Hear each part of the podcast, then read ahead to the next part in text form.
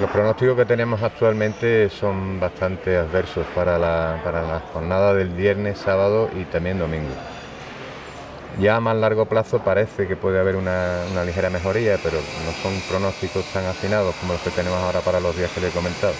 Esperamos que a partir de mañana ya se vayan avanzando los pronósticos hacia más largo plazo y ya podamos tomar una decisión al respecto, porque con las que tenemos ahora mismo ni el viernes, ni el sábado, ni el domingo podríamos realizar el traslado.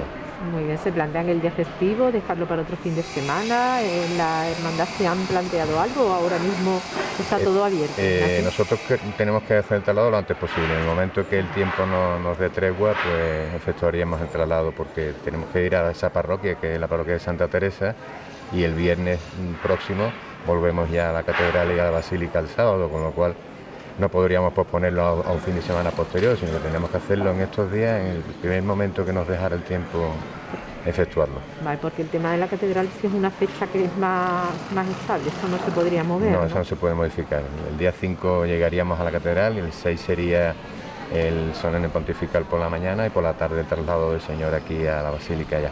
Y los vecinos del cerro que esperaban la visita también de- del Gran Poder, eso está más en el aire, ¿no? Nos comentaban Está también que todo, están todo preocupados. está en el aire. Estamos muy preocupados porque es una visita que queremos hacer con, con- de corazón y, y que está prevista desde hace muchísimo tiempo. Estamos intentando por todos los medios adaptar el día del traslado a la visita esa también, que podamos efectuar la visita. Todo queda a expensas de cómo vaya desarrollándose la borrasca y de los, pa- los pronósticos que tengamos en estos días. Pero está en nuestro ánimo, por supuesto, visitar el cerro. Muy bien, pues muchas gracias por atendernos. No hay de qué. Gracias a ustedes. Estupendo.